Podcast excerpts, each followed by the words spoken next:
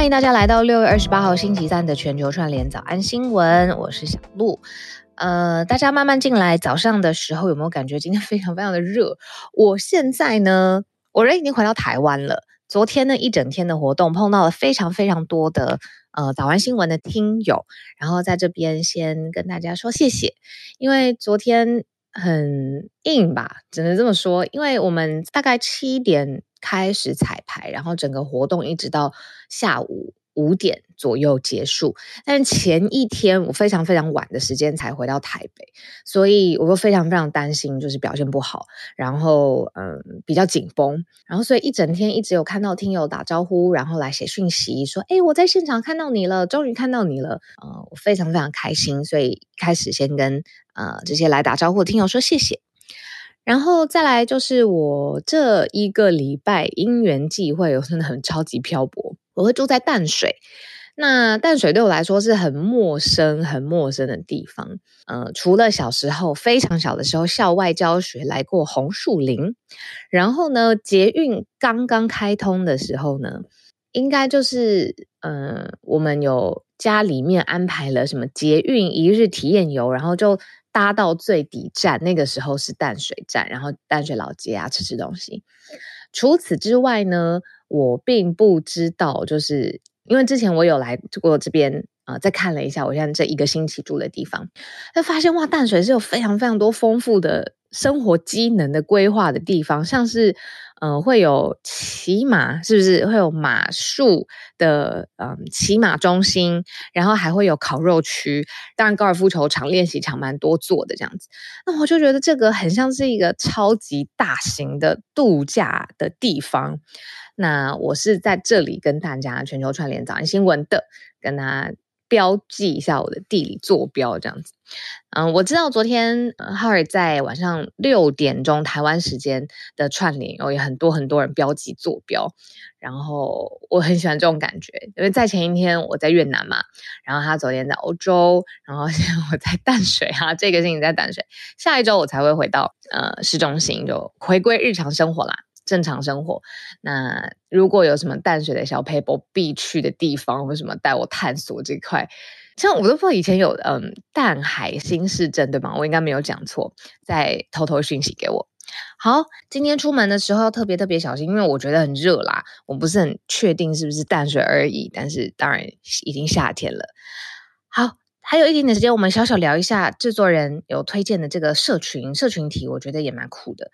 嗯，就是现在，如果大家到韩国，韩国的街上会发现最多的是什么呢？如果你从台北的或台湾的景象会去想象推想的话，应该会说一个城市，如果你看又是亚洲城市又发达的密集，应该会有很多很多的便利商店林立，对吗？好，可是现在韩国的现象非常非常特别，是补习班比便利商店多了三倍的数量。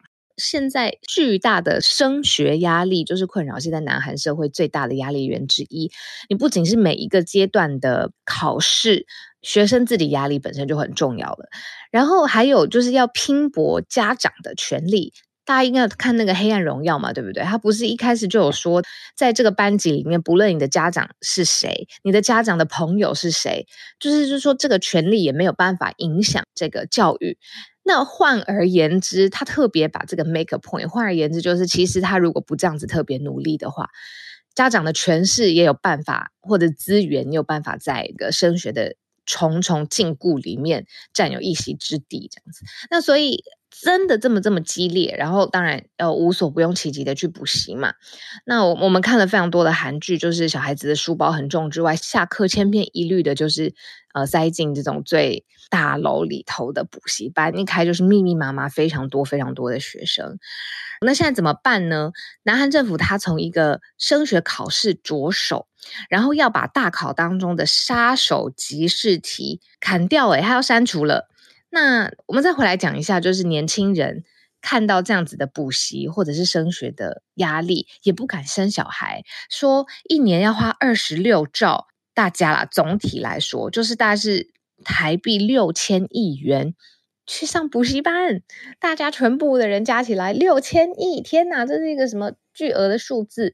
然后那才刚刚经过的，比如说呃大学毕业或者是刚开始工作的人，他们那还历历在目啊，那种心理的压力，对不对？当然就是不想生小孩了。那所以呃。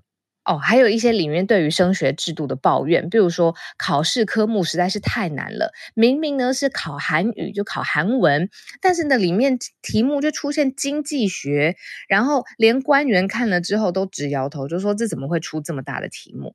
所以接下来呢，他们里面要把最难最难的杀手级或者是。造成门槛的这种题目删掉，然后呢，要开一个从学校教师开一个委员会去公正的评价，这个就是这种顾问型的委员会啦。这个考试制度还有里面的出题的方式，这一题比较轻松的开一个题，就是让大家知道，今天南韩社会当中我们讲过几个，像是性别。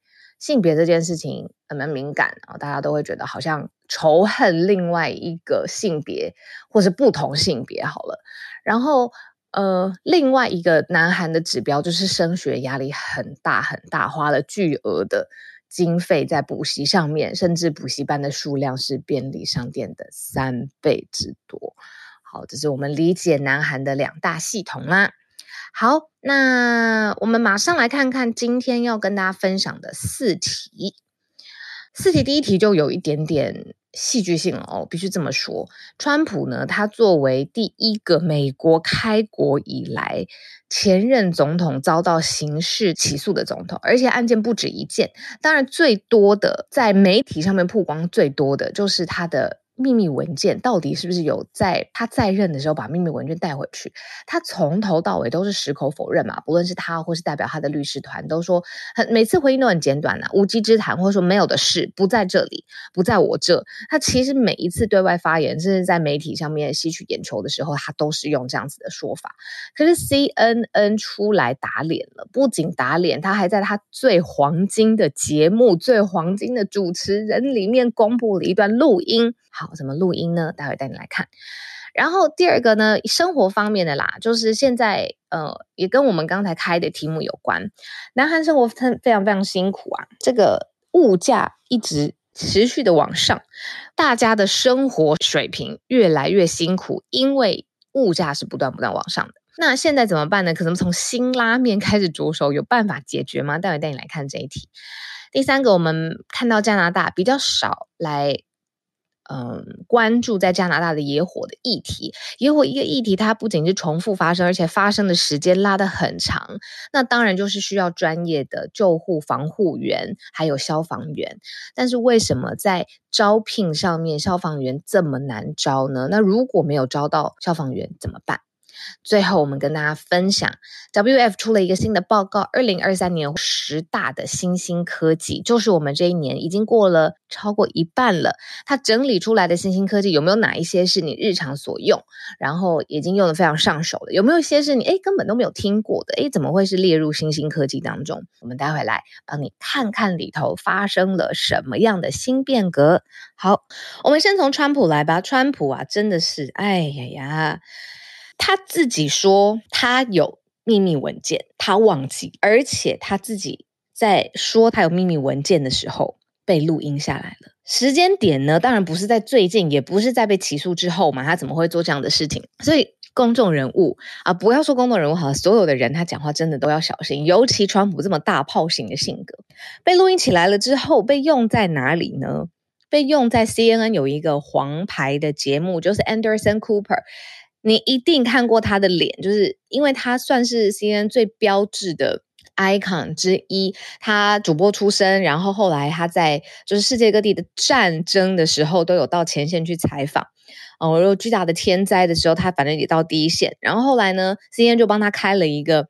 呃，黄牌节目吧，就是 Anderson Cooper Three Sixty 三百六十度的这个意思。那他就独家播出了川普在二零二一年的时候，当时他有在一个呃 New Jersey 的一个度假村会议当中。这个会议，他竟然就讲过，他其实自己持有五角大厦的机密文件。这个机密文件是什么呢？而且还是跟战争有关的，是跟要不要跟伊朗发动攻击的一个评估报告。他在一个度假村的会议当中，自己说自己持有。当时呢，这个还没有遭到检察官起诉。但是呢，调查人员他已经掌握了这样子的证据了。那最后，二零二一年的时候，他当然不知道嘛，对不对？但是调查人员掌握了这样的证据之后，累积之后，最后当然 lead to 这这个起诉的结果。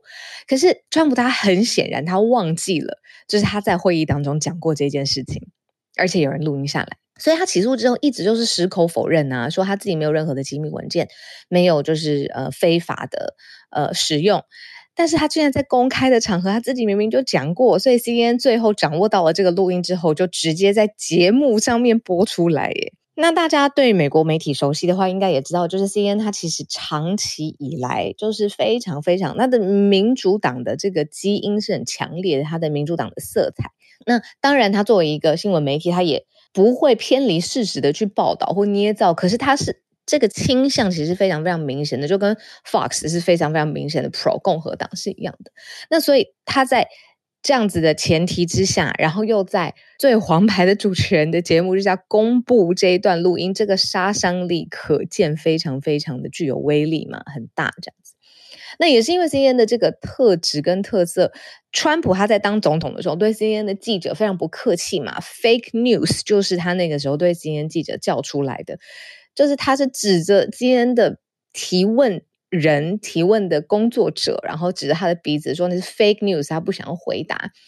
那当然，这个双方的关系就一直非常的恶劣，真的是用恶劣来形容。好，那这一次掌握了这个关键录音，并且直接播出来。这个录音对话档里面说，川普他自己说这个文件就是机密档案，然后呢，他就跟其他的这个助理们啊，就拿一些前民主党的这个政治人物一起开玩笑，反正就是 make it 做了一个政治圈里面才有的这个笑话，然后现场就是开民主党的笑话反讽他就对了。但是他的前提的影子是说，他其实是拥有这样一份文件的。那，哎，在二零二一年七月份的时候，川普他在接受一个呃回忆录的采访的时候，他也有提到这件事情。所以这一件案件接下来到底会怎么走呢？因为现在铁证如山了嘛，他一直矢口否认的事情被 CNN 在公开的黄牌节目上面打脸。那有没有办法影响他整个被起诉的侦办的过程？他现在已经被起诉了嘛？那被定罪的过程，然后会不会影响他最后角逐的身份跟可能性？就是美国总统大选，现在谁要代代表共和党出现，非常非常重要嘛，很关键。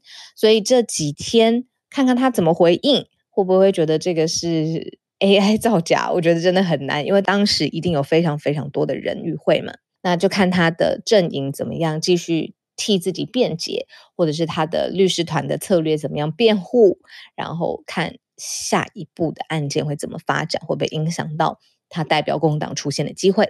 好，我们今天的第二题呢，来跟大家聊聊辛拉面。在聊聊辛拉面之前呢，来看看聊天室当中大家在讲些什么。呃，诶，会不会说是 AI 模拟的？嗯，任何不利的新闻都是 fake news。他的确是从这个角度出发去看媒体的。James 就说：“他他承认说文件尚未解密，对，没错，因为机密文件，尤其是战士的评估报告是要解密，他整个拿回来。Jessica，对，我也觉得 Anderson Cooper 非常非常帅，小的时候啊就会很想要多跟他学习什么的。然后他现在已经，他是对。”他现在小孩子已经晒在 IG 上面，而且他超级酷，他是他是同同志伴侣，然后他们应该是一领养的一个小孩子，然后他的私人生活也非常非常的用心。然后我刚想了一下，这个小孩到底可不可以讲？但是在我脑袋当中，就是我我印象，而且确定他在他的 Instagram 的账号上面有分享他这个身为父亲的这一面，这样子。对啊，所以我是真的有在追他的日常生活的啦。川贵人好忙，Terry 说：“哎呀呀，对呀，真的就是哎呀呀。”好，来看看今天辛拉面为什么跟韩国的物价有关系？这一题超级生活感吧？因为我跟你说，我每次出出国旅行的时候啊，我一定会备两三包泡面在身上，如果没有的话，就当地买。辛拉面呢，一直都是一个选择。OK，我知道这个不是很健康，但是我就是。偶尔你知道会想要吃一下，也不是那么常出国旅游，就是小小放纵小小的。那最大的食面集团农心食品，这是韩国的，韩国最大的这个速食面的品牌农心食品，他说里面辛拉面还有虾条的售价要降下来了。然后呢，他希望，因为他是在整个市场上面最大的品牌嘛，登高一呼，希望呢，其他的食品业者呢也可以跟进，来降低现在这个物价一直飙、一直飙带给沉重压力的这个现象。那其他的业者怎么说呢？A 说愿意研议跟进哦，就是 A 我们来考量一下，看看啊，有点像说，有点像没说，但是好愿意往这个方向来思考看看的意思。那韩国社会怎么感觉呢？说其实啊，农心食品就是再说一次，是韩国最大的你看速食面业者好了，希望它出来就有希望可以降价，带动饼干、面包还有面食类跟进。民生压力真的是跟物价的这个水准非常非常有关系啦。你看出门，你看就是一定是荷包、柴米油盐酱醋茶，或者食衣住行娱乐，全部都跟钱有关系。那农林畜产食部陆陆续续就是他们的政府机关，陆陆续续就找了一个连锁餐饮、大型食品业者一起来看看这个对策应该怎么商讨。商讨完的结果之后呢，就是。我们刚才讲的这个辛拉面还有虾条，他们的母集团决定要调降，分别一口气调降百分之四点五，还有百分之六点九，哎，不小的幅度哎。然后带来面粉的供应商的调价。也会下降百分之五，所以呢，这是有一个前后的因果关系。前面是因为哦，面粉的供应商先调降了百分之五，可能也是政策协调下来的，所以这可以帮助农心食品省下一年大概一点九亿元的费用。你看，它真的是要花这么多的这个面粉才有办法生产食品嘛？好，那他当然很有心啦，就是说他既然成本空间拉大了，他不赚，他就觉得。既然有这样子的空间调降，好，那他自己的食品对外售价也可以调降。全体的消费者预计哦，在一年当中可以省下两百亿的韩元，就是他这个决定是完全是回馈消费者的吧？那当然不是回馈消费者这么简单而已，他也希望登高一呼，后面有这种陆陆续续发酵的效应，让其他的业者也愿意跟进。这个呢，是我今天也在长知识，就是。农心食品是辛拉面的，就是生产辛拉面的品牌公司，然后它下面还有它自己的这个虾条啊，不同的食品等等的。为什么会这么严重呢？是因为在韩国，消费者物价呢，光是泡面都是比去年同月上涨了百分之十三。你就可以想象去买泡面的，就觉得哇，都是泡面，我已经吃了十几二十年泡面，现在贵了。十趴以上，哦，可能就会却步。那这一定也不是只有泡面而已，还有其他的食品也是类似这样子。所以在南韩生活现在真的非常非常辛苦。那有没有办法带动整个物价上涨的缓解？同样的，也要慢新闻的观察。我们继续来看今天稍微，呃，也没有很远哦，就觉得嗯不远的地方，但是这个议题。我看到呃，制作人几天都把这个题目放在我们的这个题库里头，所以我觉得好，我们要回头来看看。之前我们有早安新闻报道过，呃，加拿大的大火现在呢已经是历年来最糟的一个野火季了。那要应付野火季当中最重要的就是要有人力，专业的人力，但是现在消防员的招募非常的困难。但我就忽然间觉得说，台湾这阵子不是缺工也很严重吗？你从建筑到外送，反正各式各样你想象到的工人，他们不仅是自己的报价变高了之外，当业主愿意以这样子比较高的价格去找人，还是很难找，就会发现说，哎，这劳动市场真的出现了一些状况。我自己很有感，是因为通常呃我们在业界要如果拍摄东西需要很多。就有点小岔题，但是可以形容一下，就是需要这一个团队还有很多有灯光，然后齐备一点的组成，呃，收音，然后有两位摄影师双机或者是一位，然后会如果要平面记录的话，也会有平面的摄影师、妆发团队、服装的团队。通常要拍摄的话，会有一个这样子的一个完整的配置跟架构。那因为。就是我们每一次每一年在拍摄，已经在业界上面累积了一些名单了嘛。那当然有业界上面喜欢或不喜欢，然后自己习惯合作组成的团队。我最近去发现，去要组成有工作来要组成这个团队的时候，发现每一个人已经体力透支，忙到不行。有些人甚至去放大假，已经完全不想做了。所以这个组建的过程变得比平常困难。那我也看到非常非常多的朋友一直在分享，就说啊，外送人员最近很难找啊，或自己家里临时工人。真的完全找不到了，这工地都在那边百废待举。类似的情况也发生在加拿大，就是劳动市场紧缩。当然，消防员他工作性质非常非常辛苦，也是其中的一个原因啦。那每一年五月底到九月底，在加拿大的西部省份多半会发生森林野火。那今年是比较异常，是从年初开始，就是一年之初非常早的时间，野火到处肆虐。然后加拿大全国已经发生两千多起的野火，总共有一千万公顷的山林就这样子被烧掉。你可以想象，一千万公顷的山林被野火就这样烧掉了。那甚至呢，就是还有一些嗯野地的调查，然后还有一些偏远的地区，当然也需要照顾。但是呢，路透社去调查，加拿大总共十三个省份嘛，还有不同的领地结合起来，现在只有五千五百名的野地消防员，距离实际需要的人数，就是足够的人数，还缺两千五百人。当然，它性质本身是个苦差事，又热还有烟雾哦，这需要受到。专业的训练才也可以保护自己，然后这是，但是这是一个会影响到健康非常非常实际而且直观的问题，所以这个劳动市场意愿哦，本身人力就紧缩，这个意愿也变成了很大的门槛啊，所以哦，然后背景知识补充给大家，野火消防员每天工作快要到十二到十四个小时。每次长达时间，不是出去一次我可以做一休二哦，这种劳动力非常非常高的，就是啊可以吃休息一下，然后再出发，不是这种。它的节奏呢是每次一出去就要两周，在两周的环境里头呢，它要面对烟雾啊、高压呀，因为它是偏远远荒地嘛，然后不同的这个领地你是没有办法哦出去然后休息，出去哦扎营哦舒服的感觉没有办法。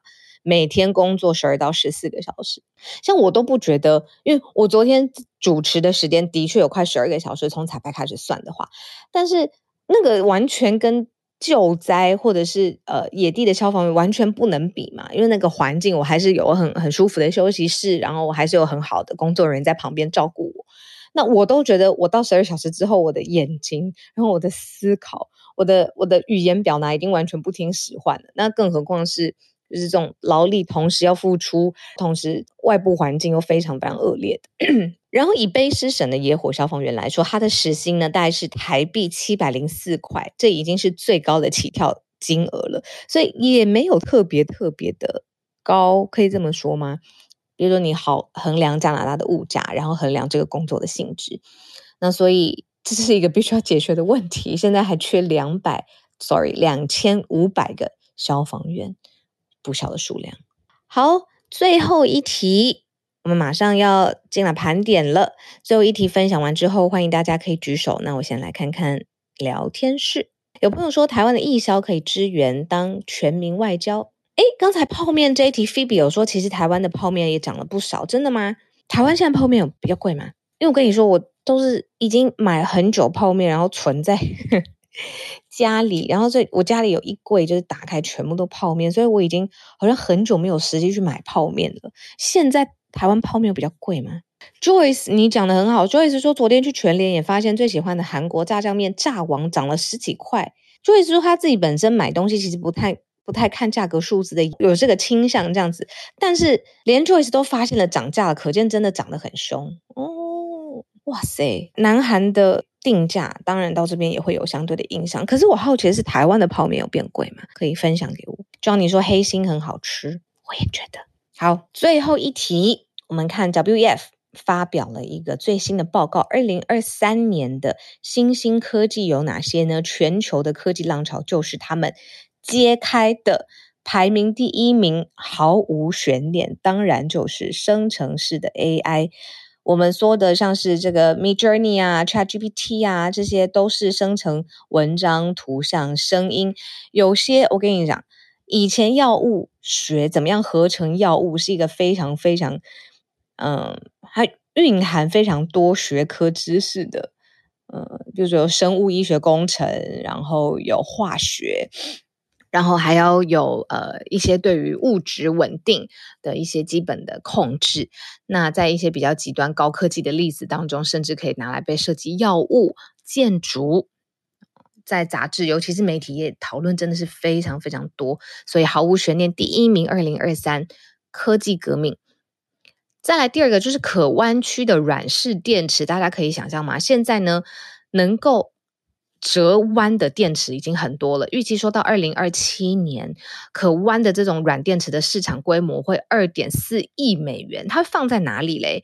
比如说智慧手表。很柔软的显示器，生物医学感测器。你看，如果要它感觉人体上面的东西，比如说穿戴装置，它如果是 high level 医疗型，这些都特别需要可弯曲的软电池。哇，这个发明也是一大跃进。第三个，永续航空燃料，没错，它是一种再生燃燃料。它就算没有电的状况之下呢，它也可以帮助航空业在中短期。当中实现脱碳，所以呢，它是永续型的，不是说一直一直飞的这个永续，不是哦，它是非常非常有环境意识的脱碳，中短期之内实现脱碳，然后去减低碳排。第四个，专门设计出来的噬菌体，也就是说，它设计出来这种噬菌体感染特定的细菌，然后呢，它用这样子的一套流程去治疗由微生物引发的相关的疾病，然后在。食品供应链当中呢，也把危险的细菌消除，所以这个是一个有专门目的跟工作目标任务的噬菌体专门设计出来的。再来，可穿戴的植物感测器啊，我要很小心，不要讲到植物如果有错的资讯就不好了。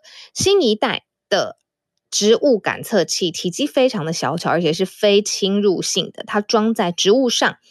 用来监测植物的湿度啊、营养啊，然后希望可以因为有了这些数据的掌握嘛，改善植物健康。非常非常多相关的这个呃十大的新兴科技都已经把它列出来了。然后最后一个就是 AI 辅助医疗，就是说现在全球的医疗保险产业 AI 怎么样去运算，然后怎么样去运到医疗跟保险就是。相根相生这样子，然后可以帮助预测，然后来应付未来的不同的挑战。那这个当然也是保险业者需要 adapt，而且是运用的一项超级有威力的工具。完整的十个讲的会非常非常多，不想耽误大家就是串联的时间。那我们再把它放在完整的 Premium Club 的稿件当中。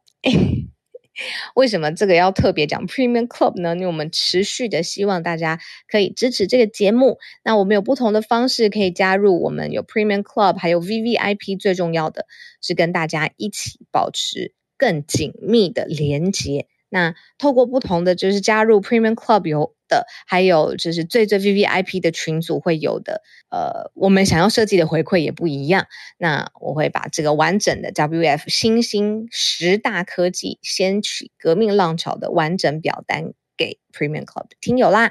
好，时间八点三十五分，今天我看到妹子妹子她很重要哦，邀请妹子一聊。宇宙虾米，早安。呃，早安，早安，小呃浩尔啊，不是，没关系，你可以跟他打招呼。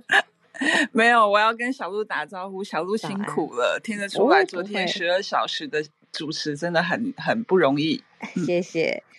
这个物价呢，呃，你是不是想要分享物价？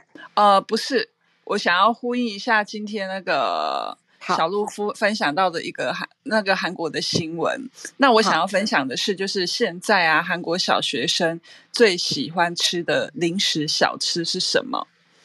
嗯，我们之前在韩剧当中比较常看到就是那个辣炒年糕嘛，对。可是现在不一样喽，现在他们最喜欢的是糖葫芦，糖葫芦有点对是。是糖葫芦哦，然后因为呢，根据韩国官方的那个统计，从今年一月一号开始，一直到上一个月的二十七号为止，五个月，差不多五个月当中啊，然后统计十世代，就是十几岁的这些年轻人们，他们最喜欢搜、嗯、呃最常搜寻的冷冻简便食品、料理食品的结果显示呢，糖葫芦已经上升到第一名，嗯、然后还有另外一个。关键字的分析网站，他们也表示说，十九号到二十号、二十五号这一段时间糖葫芦的搜寻次数已经比去年的同时期激增了六百九十一，呃，百分之六百九十一。原因是什么呢？呃，其实糖葫芦是之前已经有出现了，可是慢慢的就是可能因为也有 YouTuber 网红也有拍摄啊，然后孩子们有看到啊，嗯，然后呃开始流行起来。然后另外一个原因是，的确是因为物价上涨的关系，嗯嗯嗯嗯。然后但是这个糖葫芦呢，就是它在呃差不多韩币三千块以内可以解决的一个小吃跟零食，所以孩子们他们可以不需要再跟大人要钱。然后他们用自己的零钱就可以买来吃。哎、欸，我自己也很好奇。然后聊天室有人在问说，那是在哪里可以买得到啊？因为在台湾，就是如果你要买糖葫芦的话，就是是不是只有夜市？而且真的要固定的摊贩 要在卖糖葫芦才有办法。那在韩国嘞？在韩国，我记得我在东大门看过，然后这个也是摊贩吗？对，有摊贩。然后不过呢，这个新闻很好玩哦，就是他说现在出现了专卖店。光是在首尔就有六十家糖葫芦的专卖店。我晚一点，我可以把那个新闻看到的照片啊，抛到社群当中给大家看。它真的就是有专卖店，然后进去全部都是糖葫芦。糖葫芦它是一个精致的，或者是至少有店面，就四面有墙壁的那种店。然后我刚才也看到聊天室有 Angela 说，上次只有窗口，就是直接把糖葫芦递出，从窗口递出去给你的那种店，还是是什么那种专卖店那种很富丽堂皇的店啊？这个你讲专卖店会让我有好多好多想象，是就那种小小的，像那种冰淇淋店啊，哦、对，然后它就真的是。专门卖糖葫芦的，嗯嗯，然后在大型超市啊，或是无人商店啊，也可以在它的冷冻食品柜里面找到糖葫芦。嗯、像我冷冻食品，对对对对，我现在我的那个头像这个照片啊，就是它的冷冻食品形式的糖葫芦，然后这个更便宜，它可能只要两千块韩币就可以了。两千块韩币差不多五六十块的台币。但冰的糖葫芦怎么吃啊？要退冰吗？还是就是像他喜欢冰冰凉凉的口感？说真的，我因为我我我不太喜欢吃，所以我还是没吃过。健康，我觉得按照这个新闻他讲的，就是孩子们可能冰冰凉凉，他们也很喜欢。哦、对，懂懂懂。对，然后还有甚至创业的专家，他们也推荐说，糖葫芦呢，如果想要在校门口前面啊那种。摆个摊贩啊，创创业的话，糖葫芦是热门项目。嗯嗯嗯嗯，哇，创业是热门项目，这都要小心耶。你觉得这会是一时间的风潮被带动起来？像葡式蛋挞也是一时间的风潮嘛，对不对？那还是你会觉得这是会是，比如说变成庶民的心头爱，庶民美食，长时间这样卤肉饭，就不论怎么样，就永远都是大家的心头爱。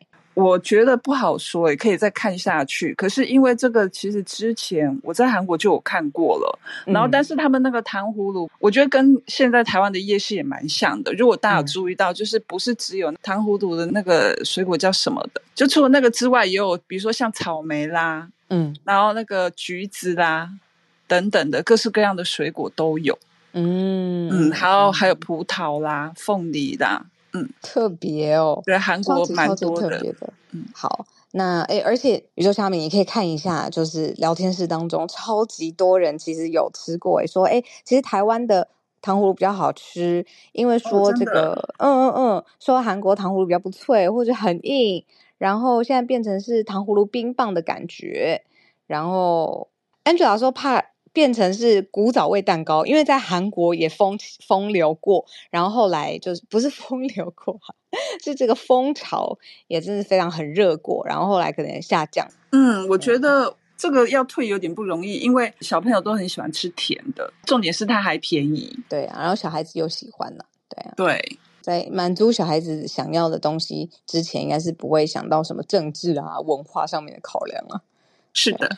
嗯嗯嗯，谢谢你的分享，谢谢，超酷！而开了一题轻松题。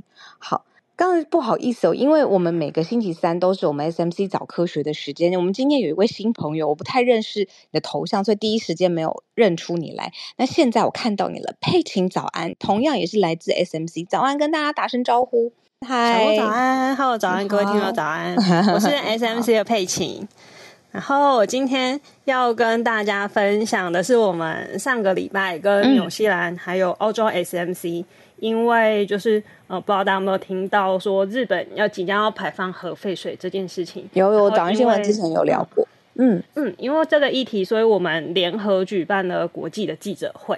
哦，那核废水，嗯、呃，我们可以把呃核废水应该算是一个比较简单呃简单的称呼。那比较精准一点的来说呢，核废水是指有经过过滤的系统，然后去移除它的辐射物质，然后让原本原本的核废水里面它还有很多其他的辐射物质，但是经过这个处理之后，它会只剩下氚跟水这两种物质的含氚水。嗯，那所谓的含氚水就是包含氚这个物质的水。那含是指那个包含的含，对，氚。氚它是气体的气，再把里面的米换成四川的川，有有有，嗯嗯嗯，一个很特别的字，对对。然后呃，日本它目前是预计要在今年排放，呃，它在今年排放这样子经过处理的水，但是这种含川水到底会不会影响人类呢？嗯、目前专家们是认为还没有足够的证据可以证明会影响人类或者是生物的健康，这样子。嗯，那。那这一次你们召开这个联合的记者会当中，为什么会想要联合针对这个议题想要发表？目标是什么呢？嗯、呃，这个议题我们其实嗯、呃、会讨论这个问题，就是我们在想要去讨论说，那在国际上还有在呃国际上的专家，台湾我们也一直在讨论说，我们是不是有一定要排放这样子的水？然后有什么原因让我们一定要？去排放这样的含氚水，还有没有其他可能的处理方式？嗯，那其实最需要这些含氚水，它最需要被排放的原因，最大最大的原因，就是因为设置在福岛那边用来储存这些废水的空间已经满了。如果我们不去做处理，也不去做排放的话，它其实也会有另外一种安全上的疑虑。嗯。那这个疑虑是指说，如果我们呃在福岛那附近。如果再次发生天灾，包含可能海啸啊、地震，然后它有可能会去破坏了现在的废水储存槽，嗯、那这些废水它就会反而会在没有经过处理的情况之下就进入我们的海洋跟自然环境里面。嗯，那这些没有处理过的废水，它会含有很多我们没有办法确定浓度，然后可能辐射危害度更高的辐射物质，像是铯或者是钴六十。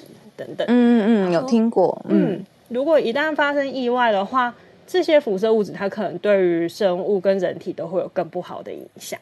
嗯，那它不不一定要排放出来，但是它储存又会有后续，它这个因为反正已经没有空间了嘛，那有什么更好的方法吗？就感觉两条都死路走不通。嗯，对，所以，呃，就算是这样，就算这些东西我们都有经过处理，其实。在我们的记者会里面，专家有提出来说，我们其实应该要反思说，这些废水就算经过处理，然后我们也有去过滤掉危险的物质，我们也监测它排出来的废水，它的比例可能比其他含氚的比例可能比其他的核能设施都来得低。嗯嗯，举例来说，就像我们知道，其实所有的国家只要有核电厂，它每年都会有这种含氚水需要被排放。嗯，然后但是。但是目前呢，就是 WHO 经过研究之后设立一个安全值，这个安全值是呃每公升浓度小于一万一千贝克。那如果贝克那是什么？嗯，贝克是在辐射上面专有的一个单位的名词。嗯，还是要呃形容它的量这样子。OK，对。那呃如果是低于这个浓度的话，我们就可以把它视为一个相对安全的排放。但其实我们一直都没有办法非常的确定说哦。这样的浓度，它是一定不会影响我们，还是只是我们现在没有看到影响？嗯、所以，我们到底就是我们刚刚提到说，我们专家有在记者会里面有请大家提反思说，那我们到底是不是真的可以把这些大家不想要的废弃物丢给大自然来承担？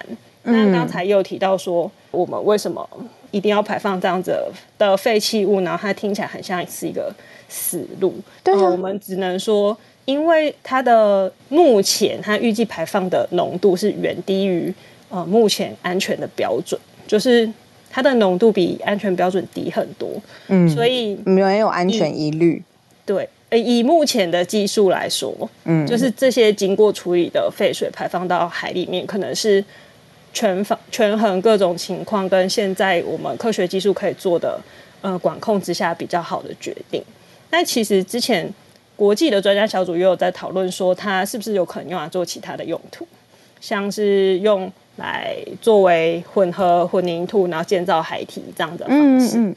但是技术还没到。对，就是我们还没有办法说在这样的过程里面去确定我们这样子做，人类接触到的船会比你排到海里面来的更低。哦，对哈，因为那也是为人类所用嘛。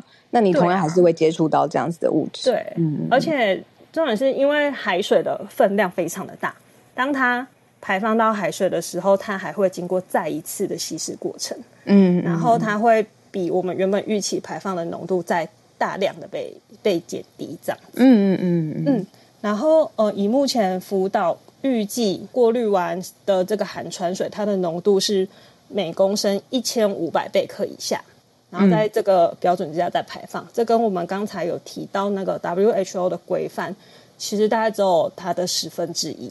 嗯，嗯，所以日本一直都认为说，这是目前考虑成本啊、技术跟安全性之下一个比较可行的解方。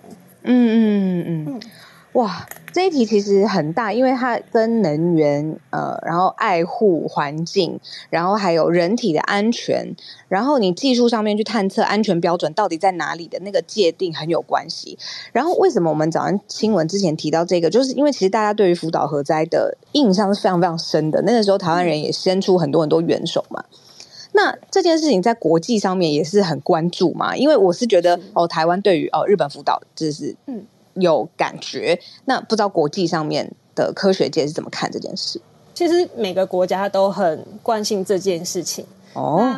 嗯，像我们那时候一起分享的是纽西兰跟澳洲的 SMC，但就我们所知，像英国的 SMC，他们因为时差的关系，所以他们有另外开了一场记者会，嗯，然后是分享他们专家的看法。嗯嗯嗯，对。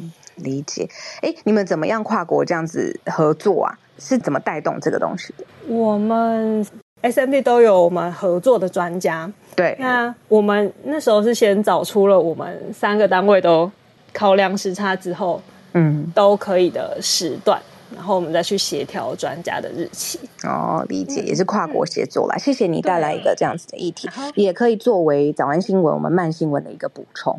感谢你。谢谢，请感谢今天节目也很欢迎你之后常常来上来跟我们分享。好，谢谢。好，现在八点五十一分，我们今天邀请的最后一位上来串联玉玉是不是要跟我们讲五百碗啊？刚好今天好多从辛拉面、糖葫芦，然后讲到五百碗。早安，早安，早安，小鹿早安，大家早。嗨嗨，对，我今天就是要讲五百碗。就大家可能比较没有听过这个东西，先简介一下。好，就是呃，是世界上比较知名的，应该大家都知道是听过的是米其林嘛。那米其林它就是国际的指标。那五百碗这个东西其实是台湾的一个五百集，他们这个杂杂志，我记得是杂志。然后他们之前有办过五百盘这样子的活动。那这次就是用五百碗，那一碗就是一票的意思。那他们是找就是呃各个美食应该算是美食界的 KOL 比较多，像是叶一兰老师啊，或者许仙玲老师，就是呃对美食很讲究的。那或是有一些比较知名的师傅，比如说何顺凯师傅啊、江振成师傅这样子。那对他们来讲说，诶，他们的就是爱吃的在地的小吃有哪些？这样，那每个人一个人就是十票。对，那都是具名推荐。那米其林这边的话，他们比较的系统会是不具名推荐，就是呃秘密客的方式。然后他们会是呃有很多的指标去去评判那间店，譬如说它服务啊，或是它的呃食材的来源、新鲜度等等。但是如果是五百碗这边的话，其实就是很个人的口味这样子。那大概是这样子一个评判的标准。那昨天就是评选出来呀、啊，第一名是那个彰化的全控肉饭，哦，好好饿爆了。对，这家呃，嗯、我是没有吃过，对，但是它应该是蛮多，就是名人推荐。它总共有七碗七获得七票的推荐。OK，这样子。对，那呃，哦对，五百碗的话，一个人十票嘛，所以就总共就是五五十个人投票。那五十人投票，嗯、那这个第一名就是得到七票。OK，那第二名的话是那个台南的无名羊肉汤。哦，羊肉汤。OK，那间我吃过，我超级爱。对，然后就是它是呃没有，不是用中药去把羊肉的味道压掉，然后一早大概是五六点的时候就开始卖，卖卖，在十点十一点就会卖完。嗯，对，就是比较特别，然后是台南人的小吃。嗯，我现在有看到名单。嗯。对，那我也把名单发在那个链接发在留留言呃聊天室这边。好啊，大家可以去看看，看就是诶有没有自己的爱店上榜啊，或是呃你自己的口味跟哪个评审的口味比较接近，对，都可以去看看。那甚至如果就是今天呃有外国朋友来台湾，不知道他要带他去哪里，可能觉得哦，就是很多这种观光客的点。不一定想去的话，也可以看看我这种在地的名单这样子。它里面就全部都是小吃类型，对吧？就是我们呃可以接触到日常生活，完全可以接触到，不用提前三个月定位定位。对，对，然后就是真的是我们日融入日常生活的小吃类型这样子。没错，没错。但像我自己就会很担心，就是哇，那如果看到我喜欢的店，譬如说像刚刚的无名羊肉汤，那是不是之后要更早？对啊，之后要更早去才会，因为其实他们都是单店，然后不太是连锁，嗯、那可能就只有老板一个人。对，没错。对，就是真的是比较在地的。那其实全台湾都有，包含像台东啊、金门，或者是花莲，就屏东，对不对？对，都有。对啊，所以其实我觉得吃是很主观的啦。所以如果、嗯你觉得这些上榜的，然后可能不符合自己的口味，那也没有关系。嗯嗯嗯嗯，一个参考的一个嗯一个报道这样子。嗯嗯，谢谢你哇，带来一个非常非常振奋，同时也让人流下口水、食指大动。早上早上很饿的全台小吃的新指南五百碗，这个当然就是刚才。玉玉说很像是一个杂志，我也觉得，因为它就是一个集合所有的这个品牌啊、资讯啊的一个系列。那，嗯、呃，我这边看到，其实整个名单没有很长啦，不是说什么列出五百间，没有没有，它就是几碗几碗，代表是最多人投票的。那刚才比较少讲到的基隆，因为我知道很多呃听友也是在基隆，基隆他们入选的有像阿华炒面、周家葱油饼。卤肉饭专家三角窗面蛋，还有四至好饿哦，素质酒炭烤三明治，就在基隆的，好、哦，不是素质酒碳烤三明治，真的很饿，真的很饿，大家可以多看看。然后，玉玉你说你会把那个链接贴给我们，啊、对吗？我刚贴在留言区了。太开心了，完整的名单，谢谢玉提供。对呀、啊，我也蛮想讨论，就是大家自己觉得，就是台湾小吃的代表是什么？因为可能每个人心中的那个小吃代表都不一样，每个人讲出来的都不太一样。站起来，但是这个是温和的站，对于台湾土地充满爱的站，为了自己捍卫自己爱的小吃的站，我觉得很值得。对，但很奇妙，就是现在看到名单，好像没有什么鸡排啊，或是咸酥鸡，真的就是比较是，譬如说卤肉饭啊、面线啊、臭豆腐啊，然后面摊。越听越饿哎、欸，好，好好挑战的这一集哦，天哪！对啊，好，听到的时候可以马上有东西可以吃。谢谢你，对呀、啊，嗯，好，我也开心。呃，聊天室 Mark 说饿爆，很想出去玩。我跟你说，我有同感。然后 Amber 说彰化一定要吃西湖羊肉炉。哎呀，说名单一定要存起来。嗯、呃，无名羊肉汤超级好喝。好啊，去彰化必吃。谢谢你。好，哎，我刚刚看到一个非常。这个窝心暖心的留言，Kent 说早上听了这些资讯，反而变得很有精神。哇，这个节目真的很有好多功能哦。因为有一阵子我收到很多是，呃，小鹿浩尔早上起床点开你们的节目之后，我觉得我赖床的时候睡得更加深沉了。然后我们收到这种，就是呃，给他一个爱心，跟他说谢谢。他等于是点开节目之后，这个节目的声音陪他再赖床个半小时。然后他说他这个半小时睡眠品质变得更好。然后我想说，嗯，好，我们是助眠节目。那现在听到了这个 can't can't 是说精神更好，好，所以我们有点像是早上起来运动、脑部运动的节目。好，谢谢你。这样鼓励我们，时间刚好也到了八点五十八分啦。这个聊天室讨论这个羊肉炉到底哪里比较好吃，已经就是绵绵无绝期的这个留言了。然后猪血糕，然后基隆炭烤三明治等等的，大家可以继续留，让我们知道留言，让我们知道就是其实你心目中的小吃最好地方在哪里。我最喜欢五百盘的原呃五百碗，刚才是五百碗的原因，是因为我们之前讨论美食。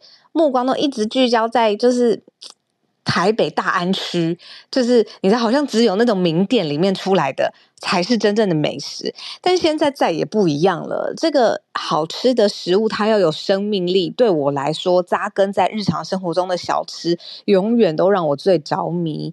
呃，这种小摊贩很有精神，然后你。十年之后再回去小摊，哎，小摊还在那里，老板还是一样做做，这个也很值人精神，也是很浪漫浪漫的一件事情，跟大家分享啦。那我们今天的早安新闻就到这边告一段落了，谢谢大家早上陪我，然后嗯、也让我在这个新的环境，刚才我跟大家分享嘛，我这一周会住在淡水，然后也谢谢大家陪伴我，然后让我就是觉得可以更融入这个环境快一些些。谢谢你们，那明天早上同一时间，我们就八点钟的时间继续相见，继续空中相会喽。祝福大家有美好的一天，我们明天再见，啊，拜拜。